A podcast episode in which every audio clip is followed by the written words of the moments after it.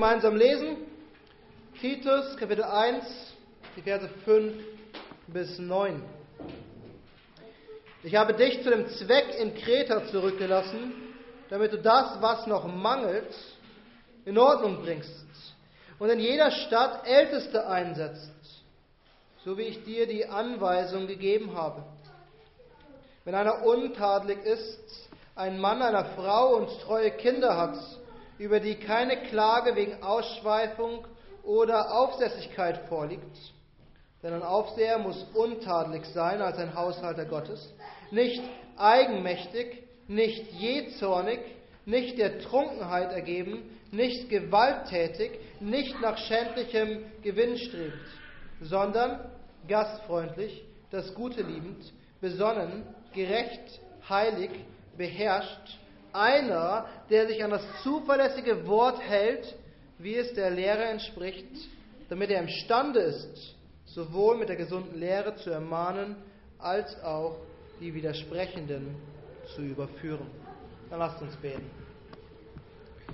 Oh großer Gott, wir danken dir, dass wir zusammenkommen dürfen, um auf dein Wort zu hören, deine Wahrheit zu verinnerlichen. Und Herr, so bitten wir, dass du uns Aufmerksamkeit und Konzentration schenkst. Und dass du unseren Herzen eine Liebe für dein Wort gibst, dass es für uns kostbarer ist als Gold, viel Feingold und süßer als Honig, ja Honig sein. Dass diese Worte, die wir gelesen haben und die wir betrachten werden, unser Herz erfüllen und, und uns mit Freude und mit, mit, mit Ermutigung erfüllen. Hilf uns, dass wir diese Worte in Demut lesen und dass wir sie annehmen, Herr, weil sie deine Worte sind, als Ermahnung an dein Volk. Und so beten wir in Jesu Namen. Amen. Inseln, Inseln sind immer etwas Besonderes, oder nicht? Weil nicht umsonst sind das die Top-Urlaubsziele, die man haben kann, wenn man etwas bucht. Inseln, die Malediven oder die Mittelmeerinseln. Aber Inseln sind auch immer etwas Besonderes, was die Bevölkerung dieser Insel angeht. Und das war damals im ersten Jahrhundert in Kreta nicht anders. Die kleine Insel an der Küste Griechenlands im Mittelmeer und wir wissen nicht genau wie und wir wissen auch nicht genau warum, aber wir können davon ausgehen, dass Paulus auf dieser Insel Gemeinden gegründet hat.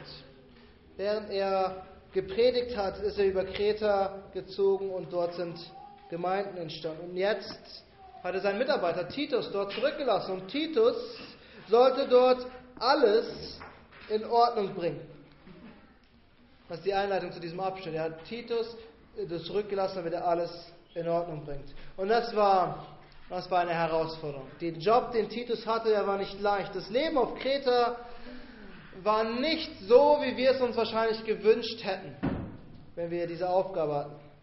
Im Griechischen gab es ein Wort für Lügner. Und wenn man das Wort für Wort übersetzt hätte, hieß es ein Kreter sein.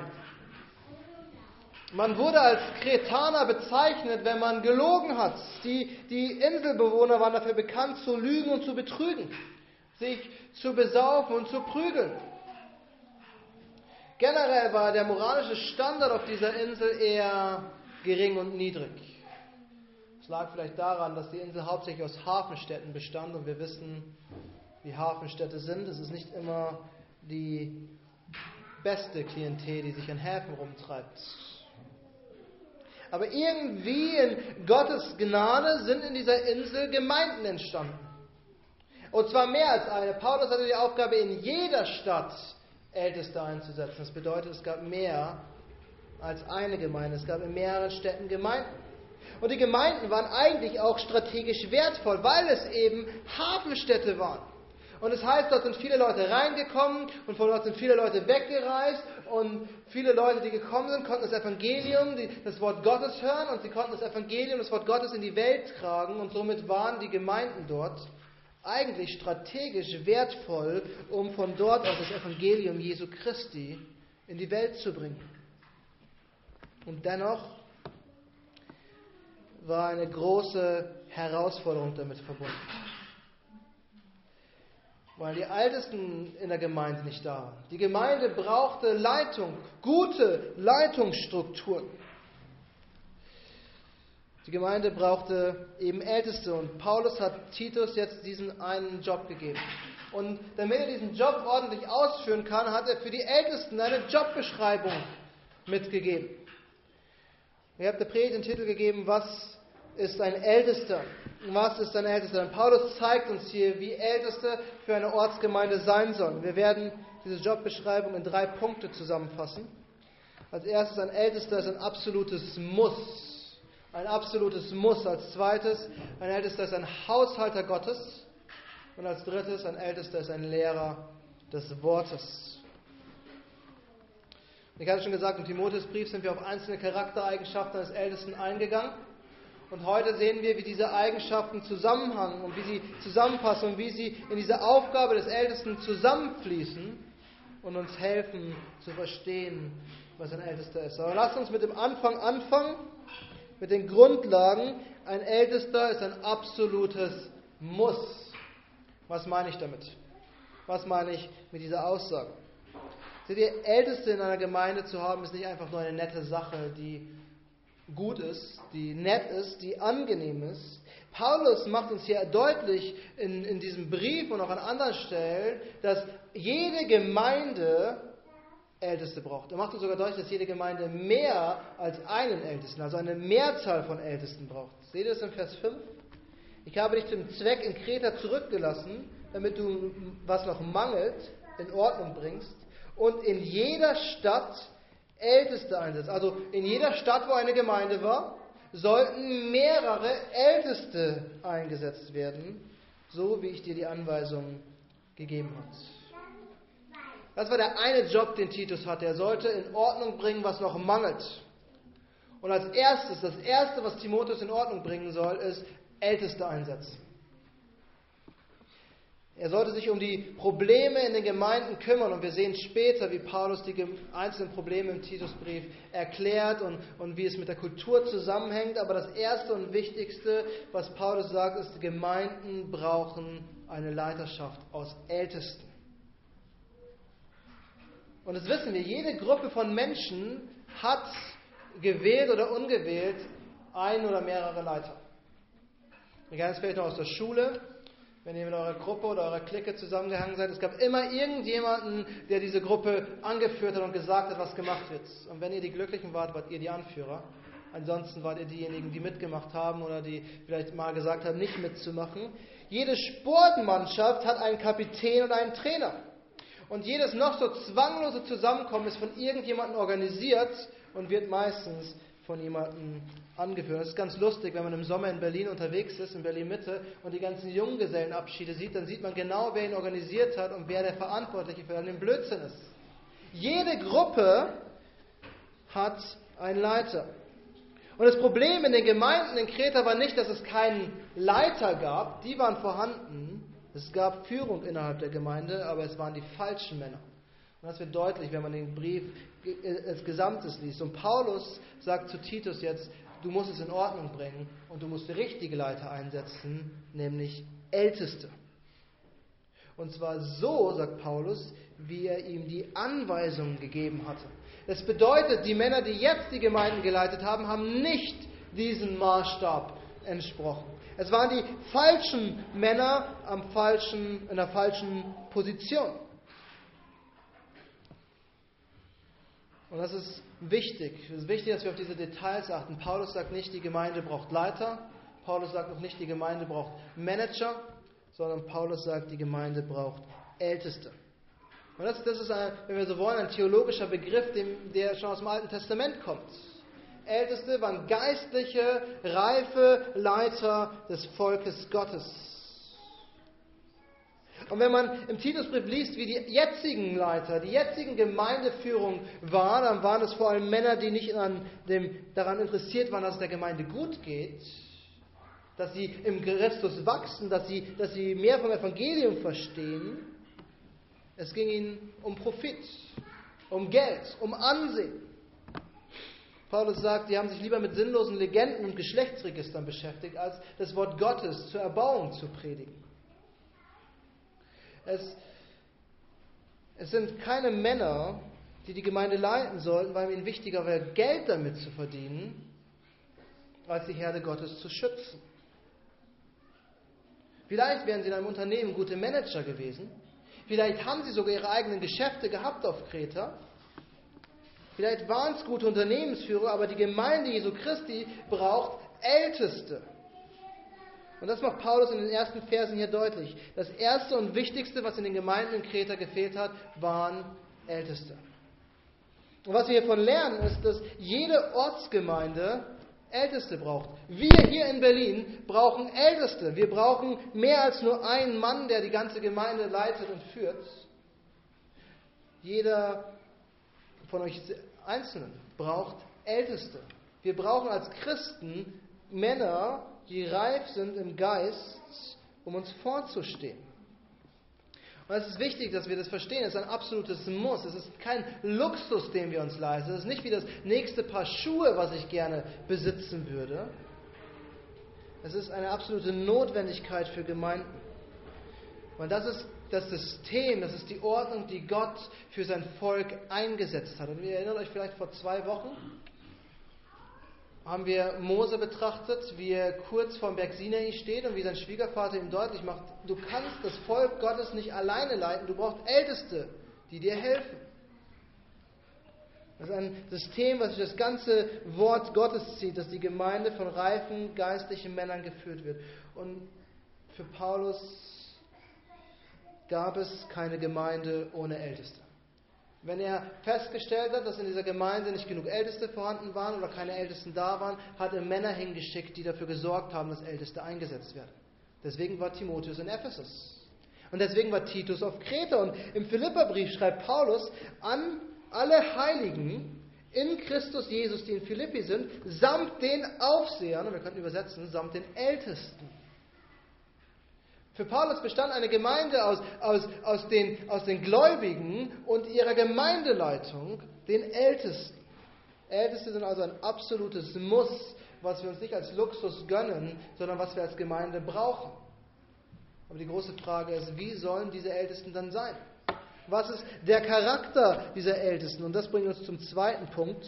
Der erste Punkt war ein absolutes Muss. Und der zweite Punkt lautet, Älteste sind ein Haushalter Gottes ein Haushalter Gottes. Und was wir dafür verstehen müssen, ist, ist diese wunderbare Wahrheit, die wir im Neuen Testament sehen, diese revolutionäre Wahrheit, wenn wir so wollen, dass die Kirche, die Gemeinde, eine Familie ist. Und wir sehen es immer wieder an verschiedensten Stellen, wie die Apostel die, das Volk Gottes als Familie sehen. Nicht einfach nur als ein Haufen von Leuten, die einmal in der Woche zusammenkommen und ein bisschen Spaß und Freude haben, sondern wie eine ernsthafte Familie. In der Apostelgeschichte lesen wir, sie waren ein Herz und eine Seele. Sie hatten alles gemeinsam.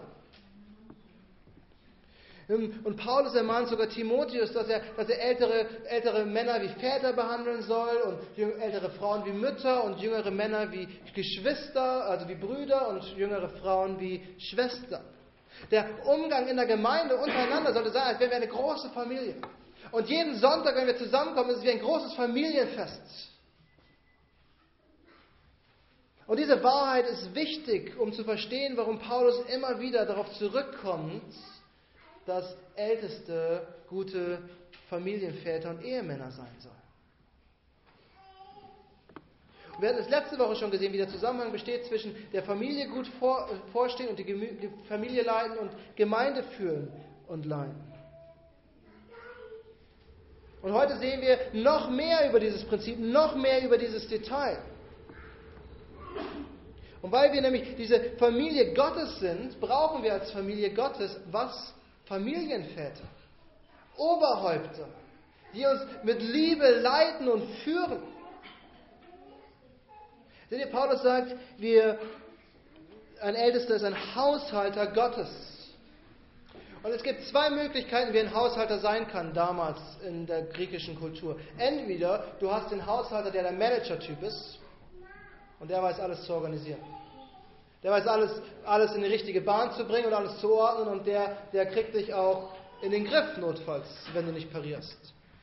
Oder es gab den Haushalter, der wie ein Vater ist der sich um, um, um die Familie gesorgt und gekümmert hat, der, der, sich, der sein Leben dafür gegeben hat, dass es der Familie, der er dient, gut geht. Und genau das ist der Haushalter, den Gott in seiner Kirche haben will. Das ist Gottes Anspruch. Unser Vater im Himmel will, dass seine Familie von Vätern geführt und geleitet wird. Wir sollen an dieser Stelle kurz pausieren, weil ich glaube, es ist letzte Woche nicht ganz so deutlich geworden, obwohl ich es erwähnt habe. Ich glaube nicht, und ich glaube nicht, dass das Wort Gottes uns lehrt, dass Älteste verheiratet sein müssen und Kinder haben müssen. Wir sehen an Paulus, der Apostel, dass er keine Familie hatte. Und wir wissen noch nicht mal von Timotheus oder Titus, ob sie verheiratet waren und Kinder hatten. Aber ich glaube, in der Kultur damals war es einfach so üblich, dass man mit einem gewissen Alter geheiratet hat und Familie gegründet hat, dass es für Paulus selbstverständlich war, so von Ältesten zu reden. Dass sie sich richtig verhalten sollen. Aber selbst wenn Älteste noch keine eigene Familie haben, sollten sie sich gegenüber der Gemeinde wie ein Familienvater verhalten wie jemand, der eine Familie hat, weil er nämlich der Familie Gottes dient.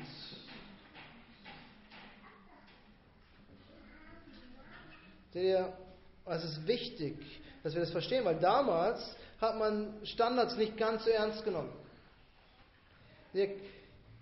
Für Kinder war es damals normal, das zu tun, was sie wollten. Antiautoritäre Erziehung ist keine Erfindung des 20. Jahrhunderts. Das haben die in Kreta schon gut drauf gehabt. Und junge Männer und Frauen hatten damals eins im Kopf, wahrscheinlich dasselbe, was man heutzutage noch im Kopf hat, Party, Party, Party. Aber Party damals hat vor allem bedeutet, sich zulaufen zu lassen und zügellos zu sein. Party hat damals bedeutet, zu tun, was man wollte, sich seinen Gelüsten hingegeben, den Begierden des Fleisches einfach ergeben zu sein und mal sehen, was passiert, wenn ich sturzbetrunken bin. Am nächsten Tag erinnere mich eh, ich mich eh nicht mehr dran. Und der Rest auch nicht, weil sie auch betrunken sind. Das war die Einstellung, die damals geherrscht hat.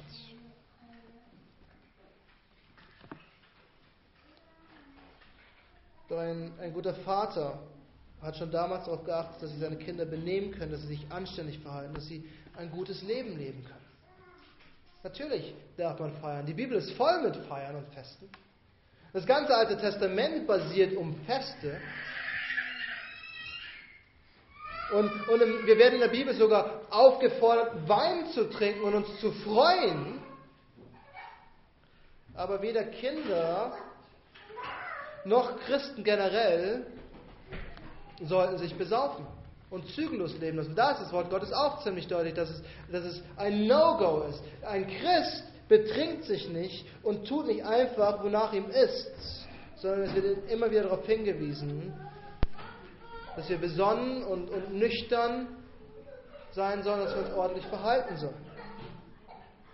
Und die Aufgabe eines Vaters ist, seine Kinder in diese Richtung zu erziehen. Mit Liebe und mit Demut, aber nach den Maßstäben des Wortes. Und so muss sich ein Ältester um die Gemeinde kümmern. Seht ihr, wenn wir, wenn wir unterwegs sind und in öffentlichen Verkehrsmitteln Kinder erleben, die sich nicht verhalten können, dann regt uns das auf und dann stört uns das. Vor allem, wenn wir vielleicht von der Arbeit kommen und gestresst sind und einfach nur unsere Ruhe haben wollen und dann irgendwelche Kinder sind, die auf Tischen, äh, nicht auf Tischen, aber auf den Bänken in der S-Bahn rumhüpfen und keine, keine Rücksicht darauf nehmen, dass du daneben sitzt und, und vielleicht sogar ihr Essen und ihr Trinken verschütten. Und die Eltern sitzen einfach da und lassen es zugehen. Das sind Kinder, die uns stören. Aber was würden wir sagen, wenn unsere Gemeindemitglieder sich übertragen so verhalten in der Welt. Sonntags sind wir alle hier, aber wie verhalten wir uns in der Welt? Wie gehen wir mit unseren Mitmenschen um? Wie gehen wir sogar mit unseren Geschwistern um? Und ein guter Vater, wie ein guter Ältester, sorgt sich darum, dass seine Kinder ordentlich benehmen. Und zwar nach den Maßstäben Gottes. Und Paulus macht es deutlich, dass ein Ältester nicht so sein sollte wie die Leiter der Welt, und das wäre ein schlechtes Vorbild. Er sagt, ein Ältester soll nicht eigenmächtig, nicht jähzornig, nicht der Trunkenheit ergeben, nicht gewalttätig und nicht nach ständlichem Gewinn strebend sein. Das waren die Maßstäbe in Kreta. So haben sich die Leiter in den Gemeinden verhalten. So haben sich die Eltern verhalten und dieses Verhalten haben sich die Kinder abgeschaut. Naja, wenn mein Vater sich den ganzen Tag besauft, warum soll ich mich nicht besaufen?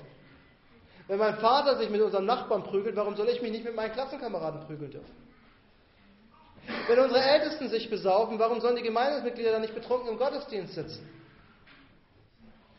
Anstattdessen soll der Charakter eines guten Vaters genauso sein wie der Charakter eines guten Ältesten, genauso wie der Charakter unseres Vaters im Himmel, nämlich gastfreundlich, das gute Leben, besonnen, gerecht, heilig und beherrscht. Das macht einen guten Vater aus und das macht einen guten Ältesten aus. Mit anderen Worten sagt Paulus, was eine Gemeinde braucht, ist kein Manager, der das Geld gut verwalten kann, sondern ein Familienvater, der seine Familie liebt und der seine Gemeinde liebt und der alles geben würde, damit es dieser Gemeinde gut geht. Seht ihr, ein Ältester ist ein absolutes Muss, er ist ein Haushalter Gottes im positivsten Sinne, nämlich wie ein Familienvater. Und zuletzt sehen wir, ein Ältester ist ein Lehrer des Wortes. Ein Lehrer des Wortes. Ich habe im Laufe meines Lebens in meinem Studium so einige Bücher zum Thema Predigen gelernt und ich weiß, die Frage, die ihr euch stellt, ist, warum wendet der Junge nichts davon an? Aber das können wir zu einem anderen Zeitpunkt diskutieren. Eine Sache, die alle Predigtbücher immer gemeinsam haben, und das ist das wichtigste Prinzip, ist, dass der Prediger als allererstes sich selbst predigt.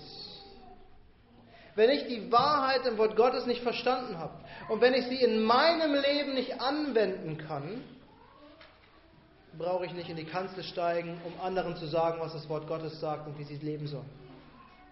Und genau dieses Prinzip finden wir hier im Titusbrief. Ein Ältester ist einer, der sich an das zuverlässige Wort hält, wie es der Lehre entspricht. Die meisten Menschen wissen, wie eine Bibel aussieht. Und viele Menschen wissen sogar den einen oder anderen Bibelvers oder die eine oder andere Geschichte aus dem Wort Gottes. Aber ein Ältester weiß nicht nur, wie die Bibel aussieht. Er weiß nicht nur, wo sie in seinem Regal steht, er liest sie, er studiert sie, er lebt in ihr, er lebt nach ihr, er, er hält sich an das zuverlässige Wort Gottes. Und zwar sagt Paulus so, wie es der Lehre entspricht. Das ist ein wichtiger Aspekt. Er sagt, auf der einen Seite muss der, der, der, der Älteste das Wort Gottes kennen, studieren, danach leben. Und auf der anderen Seite muss er die Bekenntnisse kennen und danach leben. Und das geht Hand in Hand. Das, das, das, die gesunde Lehre geht Hand in Hand mit dem gesunden Wort. Diese Lehre muss verinnerlicht sein. Sie muss das Leben prägen und verändern. Das, was wir als Gemeinde bekennen mit den Westminster Standards, das ist das, was, was ein Ältester von Herzen bekennen muss, zumindest in unserer Gemeinde. Also die, die Ironie ist, dass eigentlich im Prinzip jeder Christ ein Bekenntnis hat. Denn sobald wir erklären, was das Wort Gottes lehrt, bekennen wir. Sobald wir sagen, die Bibel sagt XYZ, sprechen wir ein Bekenntnis aus. Der Vorteil, den wir als Gemeinde haben, ist, dass unser Bekenntnis aufgeschrieben ist, dass es fix ist, dass es, dass es nicht mehr verändert wird. Aber was wichtiger aber ist, dass dieses Bekenntnis nicht über allem steht, sondern dass das, was die Bibel lehrt, über allem steht. Es ist nicht ein Buch, was zusätzlich zur Bibel herrscht. Es ist nicht ein Buch, was über der Bibel steht, sondern es ist das Buch, das Bekenntnis ist das, was die Bibel zusammenfasst systematisch erklärt. Und ein Ältester muss das Wort Gottes und muss das Bekenntnis kennen und er muss entsprechend leben. Und dann sagt Paulus, damit er imstande ist, sowohl mit der gesunden Lehre zu ermahnen, als auch die Widersprechenden zu überführen. Er muss die Wahrheit Gottes so sehr verinnerlicht haben, damit er damit ermahnen kann und damit er damit falsche Lehrer überführen kann. Ein, ein Ältester muss ein Mann des Wortes sein. Er muss das Wort so sehr verinnerlicht haben, weil er genau zwei wichtige Aufgaben hat. Erstens, er muss die Familie Gottes mit dem Wort ermutigen und ermahnen können. Er muss die Familie Gottes mit dem Wort Gottes erziehen können, im positivsten Sinne. Er muss die Gemeinde auferbauen und zweitens muss er mit dem Wort Gottes die Gemeinde verteidigen. Er muss anhand des Wortes und anhand des Bekenntnisses falsche Lehrer abweisen. Er muss falsche Lehrer konfrontieren mit ihrer Irrlehre. Und manchmal muss man diese Menschen sogar aus der Kirche ausschließen. Und was wir hier sehen ist, dass Paulus, also diese Anweisung an Timotheus schreibt, als Pastor schreibt, als Ältester selbst. Er war der große Apostel und er ist von Gemeinde zu Gemeinde gezogen, von Stadt zu Stadt, um das Evangelium zu predigen. Aber im Herzen war Paulus ein Hirte der Gemeinde Jesu Christi. Und das Wichtigste für ihn war, dass es der Kirche gut geht. Dass die Wahrheit bewahrt wird, dass die Gemeindemitglieder erbaut werden, dass es ihnen gut geht. Das war Paulus wichtig. Deswegen sollte Titus Älteste einsetzen. Jedes einzelne Mitglied musste vor falscher Lehre geschützt werden und musste mit der gesunden und guten Lehre auferbaut und zurechtgewiesen werden. Und deshalb, deshalb ist es Paulus so wichtig, dass die richtigen Männer diesen Job machen. Es müssen Männer sein, die das gleiche Anliegen haben wie Paulus. Wir es nächste Woche betrachten, wenn wir, wenn wir eine Stelle aus der Apostelgeschichte betrachten, dass Paulus Überzeugung war, dass Älteste bereit sind, ihr Leben für ihre Kirche zu geben. Bereit sind, ihr Leben zu opfern, damit es ihrer Gemeinde gut geht. Das war Paulus Einstellung. Das Wohl der Gemeinde, dass es den einzelnen Gemeindemitgliedern gut geht, ist das Wichtigste, was so einem Mann auf dem Herzen liegen muss. Und dafür müssen wir das Wort Gottes kennen, um die Gemeinde aufzubauen, zu ermutigen, zu ermahnen, um falsche Lehren und Lehrer aus der Gemeinde draußen zu halten.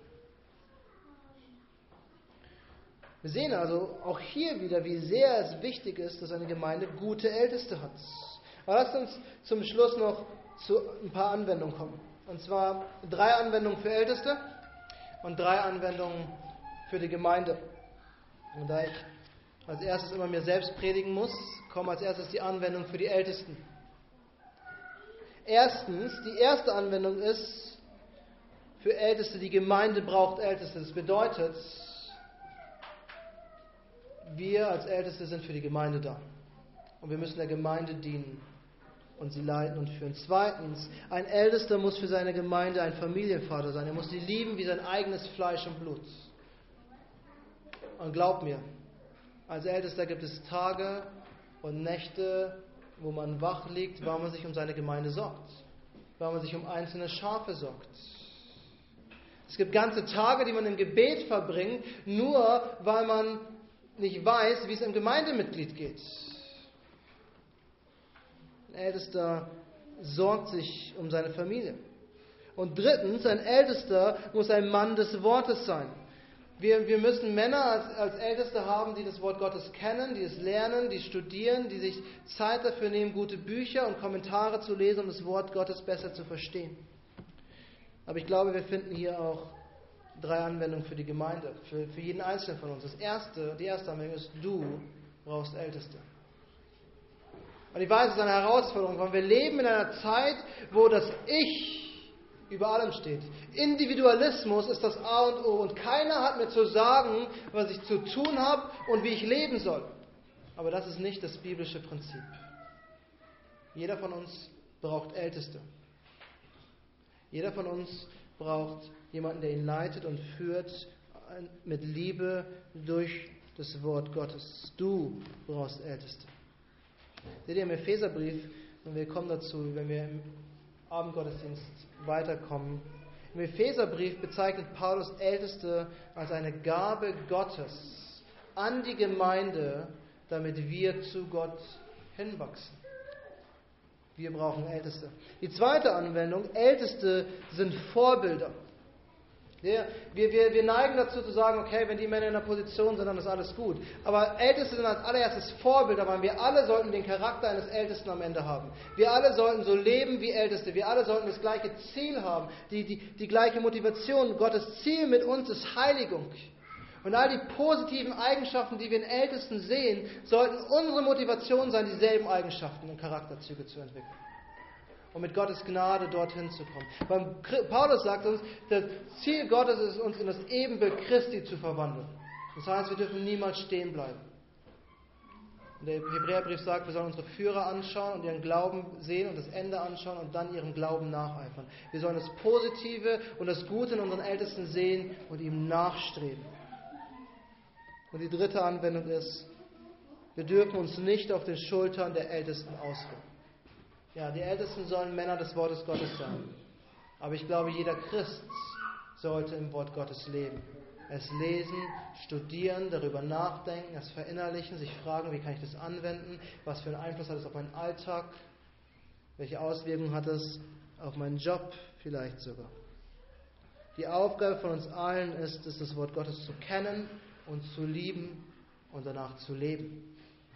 Und mein tägliches Gebet ist es, dass ihr kein größeres Verlangen habt als Gott selbst und das Wort Gottes zu studieren, um Gott mehr kennenzulernen und mehr lieben zu lernen und ihm nachzustreben und so zu leben, wie er es von uns fordert.